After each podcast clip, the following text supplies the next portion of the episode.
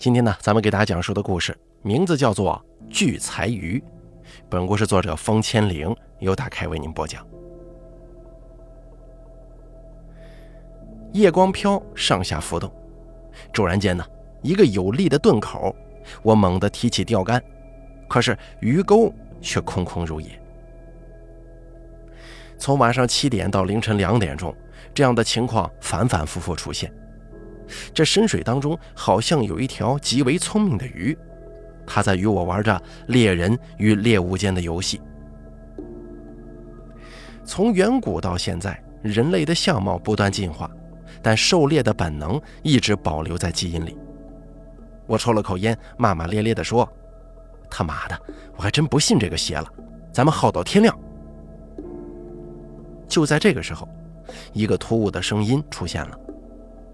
小伙子，这支香烧尽，那条鱼也就上岸了。我分明记得涧河边就我一个人，怎么会突然多出一个人来呢？我猛地一激灵，这才想起，晚上十点来钟那会儿，是有一个穿着老棉袄的老头蹲在我的旁边看我钓鱼。我一直专注地看着浮漂的动作，反倒是把他给忘了。这么说来，他一直看我钓鱼到现在吗？我回头看了老人一眼，老人穿着破旧到看不清颜色的军绿大衣，破烂的地方露出黄色的棉絮，瘦小的脑袋包裹在竖起的衣领中间，一绺绺长发披散在额前，挡住了脸，那形象啊，就跟犀利哥似的。我给他递烟，可是手却僵在了中途。老人浓发遮掩的眼睛，跟夜里的夜猫一样，散发着灼灼寒光。我略微一愣神儿，老人家已经起身了，只留给我一个背影。他在我心中留下了一份诡异的神秘。不过，我很快就沉浸在钓鱼所带来的狩猎快感中，眼睛眨也不眨地盯着浮漂。天色将明未明，我在水边守了一夜。仍旧精神全副集中。忽然之间，浮漂猛地一个下顿，黑漂了。我两手抓住鱼竿向上提，从鱼钩传来的力量拉得风线呜呜作响。平静的水面下，像是有一头蛟龙在翻滚腾跃。哎，上钩了！刹那间，所有的神经兴奋到了极点。我凭借多年的钓鱼经验，与水底的鱼搏斗。一个在岸上，一个在水中。头顶六 H 的鱼竿被拉成了满弓状态，在微明的天色中发出几声就要断裂的吱吱声音。一小时时间过去了，期间我有数次差点被水中的大鱼拉下水。我想，这就是老王所说的五十斤往上的大青鱼，它的皮毛一定漂亮到了极点呢。终于，一片水花拍打声，水珠如同急箭似的抽打在我脸上，它出水面了。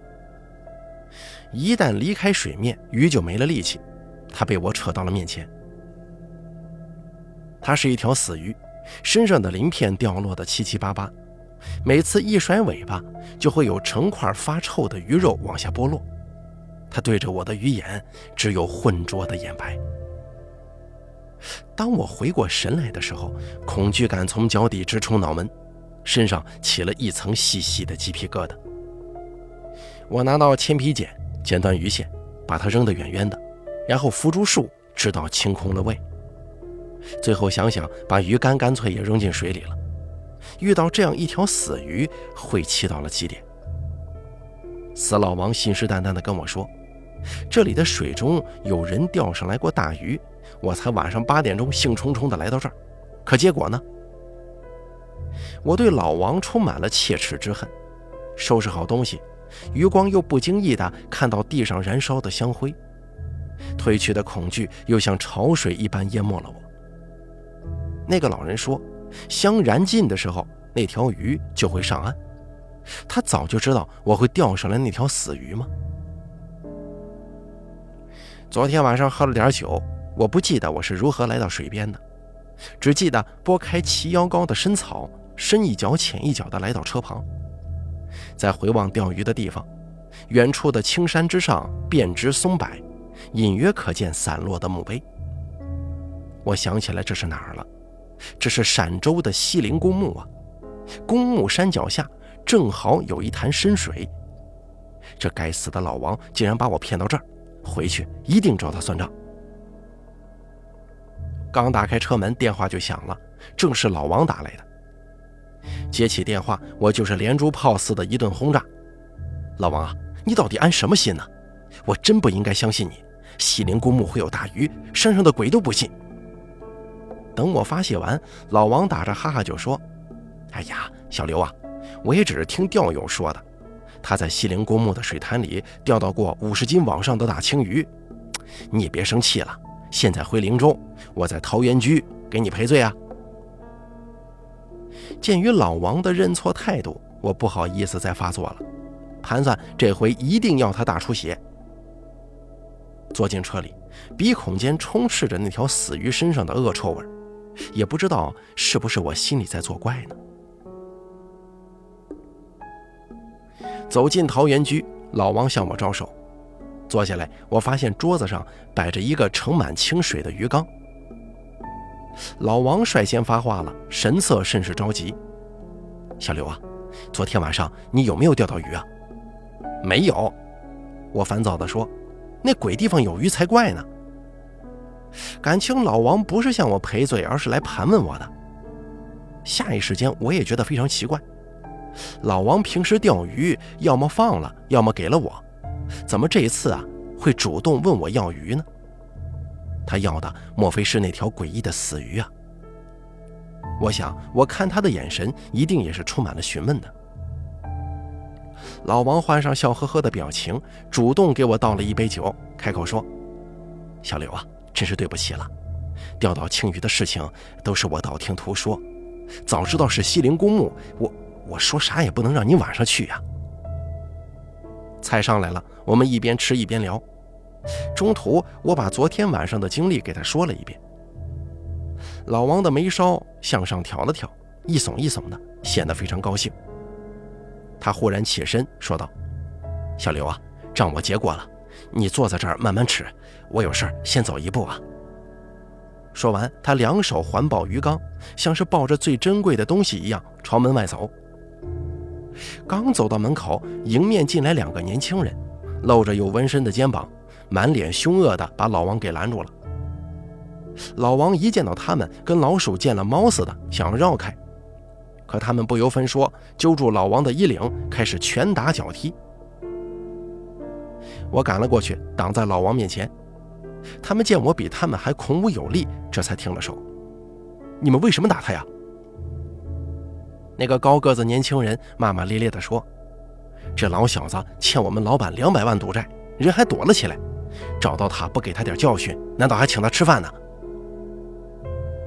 老王好赌，我是知道的，只是我没想到他一个工薪阶层怎么敢欠两百万的赌债呢？更何况开设赌场的老板那可都不是什么善茬啊！我挺起胸膛说：“不管怎么样，你们就是不能打人。”高个年轻人用手指了指我，带着同伴离去了。大庭广众之下，他们也不敢把事情闹得太大。我拍了拍老王的肩膀，说：“老王啊，你好自为之吧。钱的事情，我想帮也帮不上啊。”离开的时候，我看到老王紧紧地抱着鱼缸，好像那是他的心肝宝贝一样。不过说来也奇怪，再次开车，车里没有了死鱼南门的气味。半个月后的晚上，我接到老王的电话，他的声音跟打了鸡血一样。小刘啊，我爱死你了，你真是我的福星。我被他弄得一头雾水。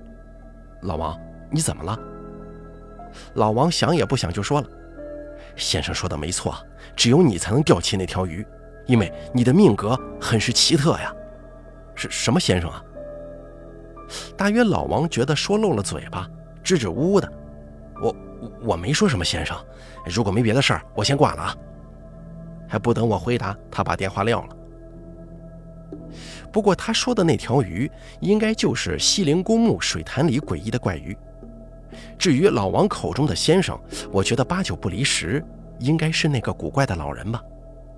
那条死鱼究竟有什么神奇的作用呢？以至于老王如此感谢我。又一个月时间过去了，正好是中夏，鱼儿最活跃的时候。我去剑河钓鱼，遇到一个钓友，两个人无意之间聊起了老王。他惊讶地看着我说：“老王前两天死了，你不知道吗？”说来这家伙也真够悲催的，前段时间买彩票中了五百万，高兴没两天人没了，这大把大把的钱没花完呢。听到老王死去的消息，我整个人是懵的。他也不过就五十来岁，怎么会说没就没呢？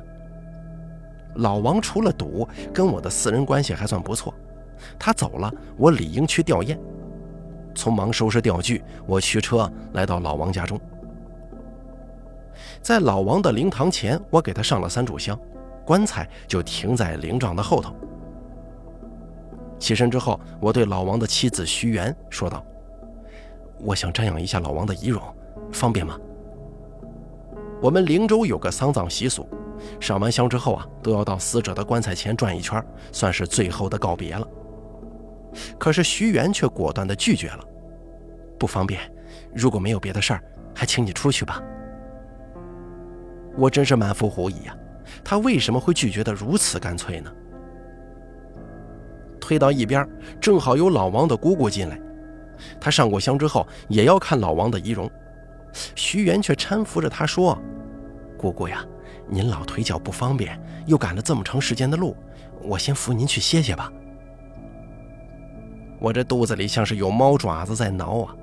我十分好奇，徐元为什么不让我们看老王的遗容？我等着他扶老王的姑姑离开，我掀开灵帐，来到棺材前。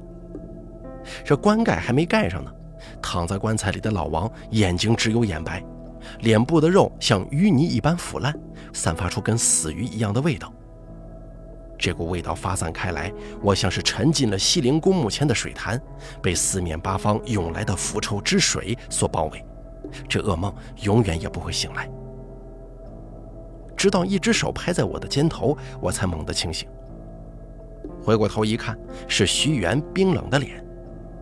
他的语气毫无波澜：“行，你都看到了。”就出去吧。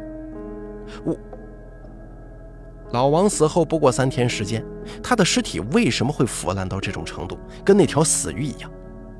我想问徐元，不过看这个情况，他是无论如何也不会说的。走到庭院，我长长的舒了口气，阳光照在身上，仍旧驱散不掉身上的冰冷。我去上厕所，余光当中看到徐元朝厢房走。他鬼鬼祟祟地四处张望，确定没人之后，打开厢房的门。我猫到玻璃窗下，朝里面偷看。我又看到了老王那个视若珍宝的鱼缸。徐元跪下，对着鱼缸磕了三个响头，拿起一条生肉放进鱼缸了。而这个时候，只见鱼缸里像是有个无形的幽灵在啃食生肉，鱼缸里的清水瞬间变得猩红。而徐元露出狂喜的表情，从侧面看起来分外狰狞。在他将要扭头的时候，我赶紧跑了。坐进车中，我骂了一句：“他娘的，还真他妈邪门！”有好一会儿，我都没能缓过神来。仔细想来，老王的鱼缸里一定有那条死鱼的鬼魂。他呢，应该是具备神奇的特质，能让人短时间暴富，但代价是生命。这一切的源头就是那条死鱼，提供线索的先生必然是始作俑者。只要找到那位先生，问题就会迎刃而解。我摸了摸下巴，理清思绪，可问题又来了。神秘的先生说，我的命格能钓上这条鱼，我仅仅在其中负责钓上死鱼这一个环节吗？摇了摇发胀的脑袋，我不再想这件事情，专心开车。我有心寻找这件事情的真相，可作为一个终日为生计奔波的平头小老百姓，哪有太多空闲呢？我期间见过徐媛一面，她在灵州已经是小有名气的富婆了。我警告他，那个鱼缸会让他付出生命的代价，可他仍旧没把我的话放在心上，我们不欢而散了。我的职业是一名快递小哥，负责另外一个派送区域的同事不干了，他的区域因为与我的相邻，经理就把派送任务交给了我。从早上八点钟到晚上十点，我累得跟条狗一样。中午经常是包里备两个馒头。要说同事的区域还是真难派送啊，骑电三轮要五分钟甚至更长才会到达下一个派送点，因为他的区域属于灵州城中村拆迁范围。大部分住户都搬走了，只留下孤立在一片废墟当中的若干筒子楼，跟天空下的大烟筒似的。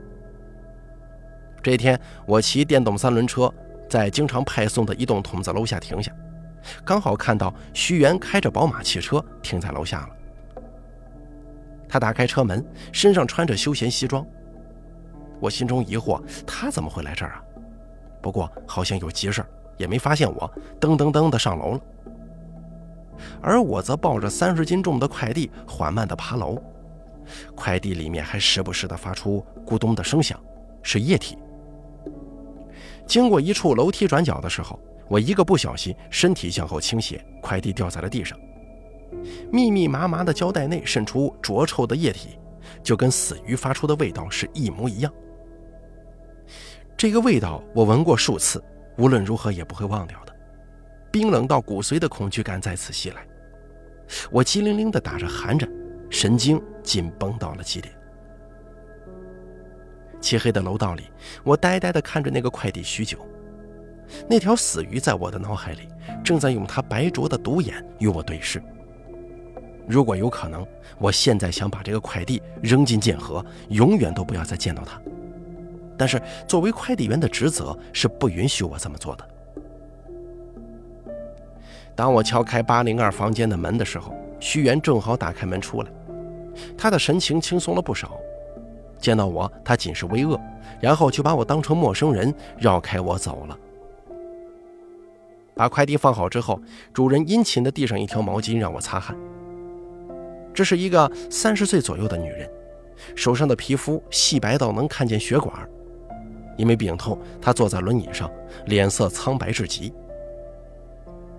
因为她的友好，我多嘴了一句：“这位女士，我劝你离那个徐元远一点。”当然，话不能说明白啊。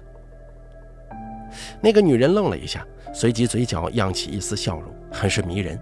她微微点头：“你说的不错，有钱人与我这穷光蛋，注定不是一个圈子里的人。好吧，不管他怎样理解，以及以后会不会跟徐元亲近。”都跟我没有任何关系。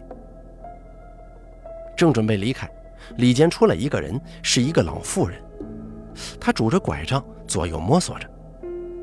女人见到老妇人出来，赶紧说：“妈，你行动不便，不要出来了。”老妇人轻轻推开女人的手，拄着拐杖走到我面前，我这才看清，她的眼睛黑洞洞的，早就没了眼珠。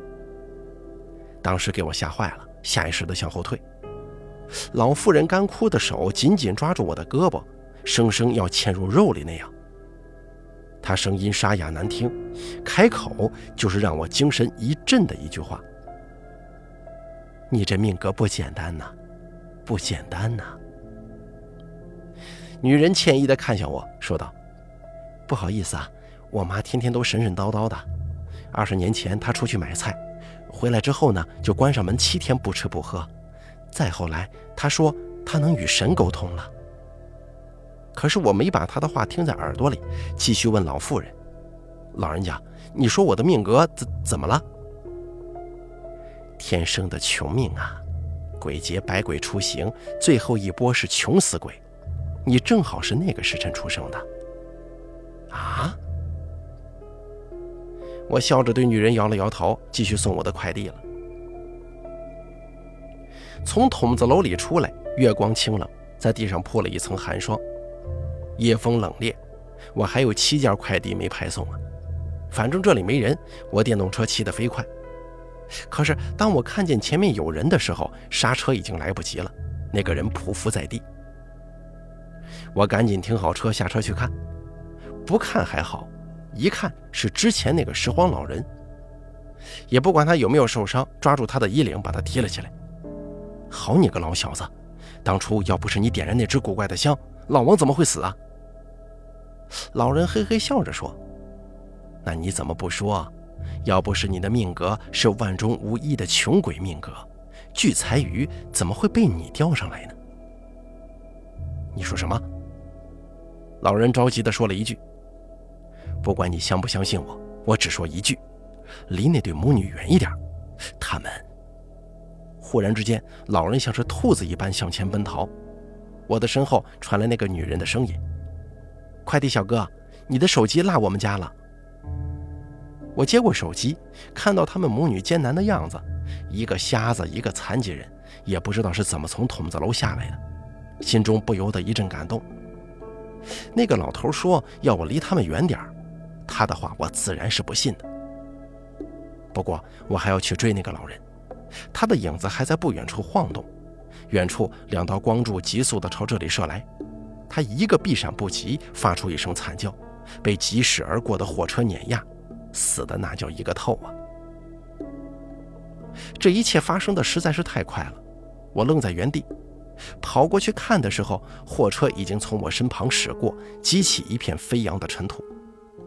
诡异的是，不见老人的尸体。他好像凭空消失了一样。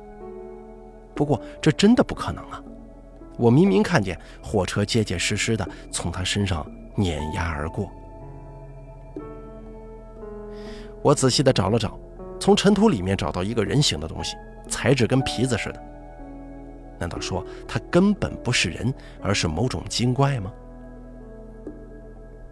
身后的女人咦了一声：“难道这是人皮吗？”他这么一说，我越看越像，恶心的把它丢到了地上。为了感谢他们把我的手机送回，我提出把他们送回去。再次进入他们家，进门的一刹那，我看见老王的鱼缸摆在我的正对面。见到他比见到鬼还可怕呀！我尖叫一声，赶快把它扔了。不等他们反应过来，我箭步抢到鱼缸前，抱着它就把它摔在地上。随着玻璃碎裂，清水流了一地，没有任何异象发生。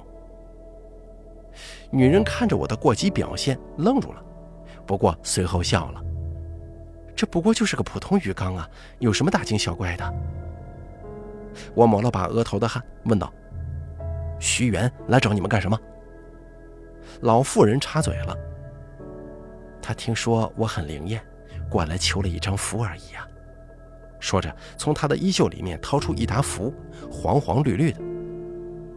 我这个时候才长长的松了口气。女人好奇的问我：“你好像很害怕鱼缸啊？它有什么好害怕的？”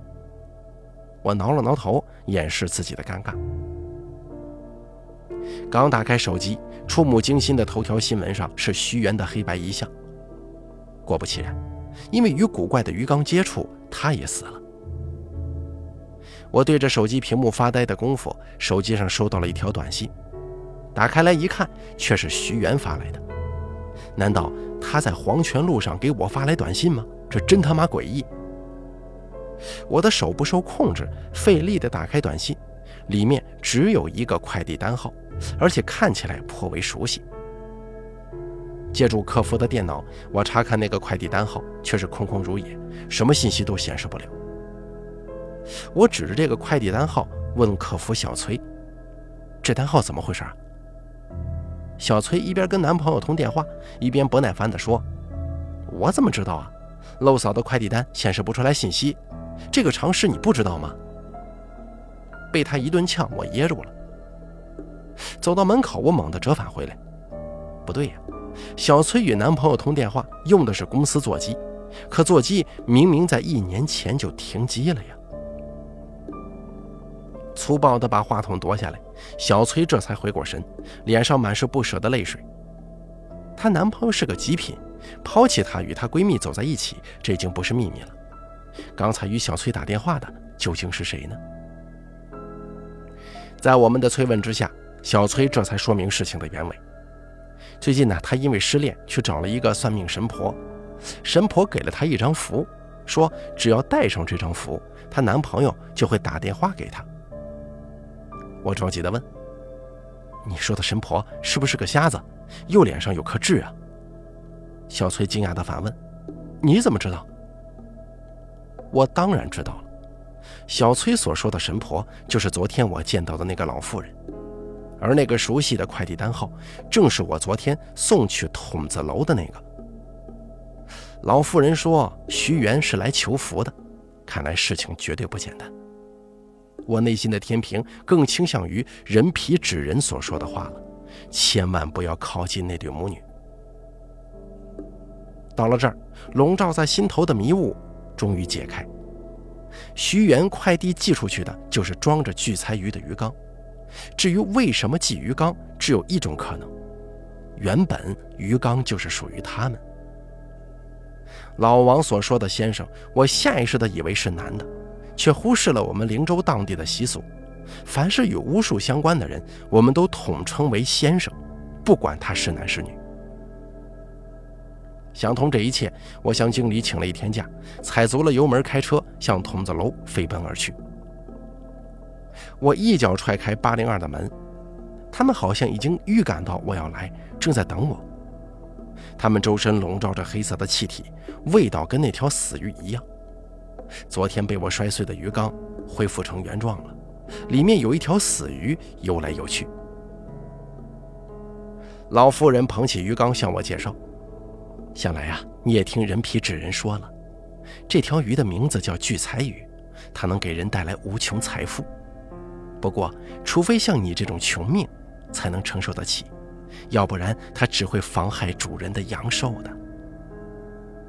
女人接着说：“那人皮纸人本就是我母亲身上的一块皮，她挖掉双眼才赋予了她灵性，没想到，到了最后，她居然想背叛我们。”老妇人把鱼缸递到我面前，说道：“只要有它，你就会拥有无尽财富，成为一方富豪。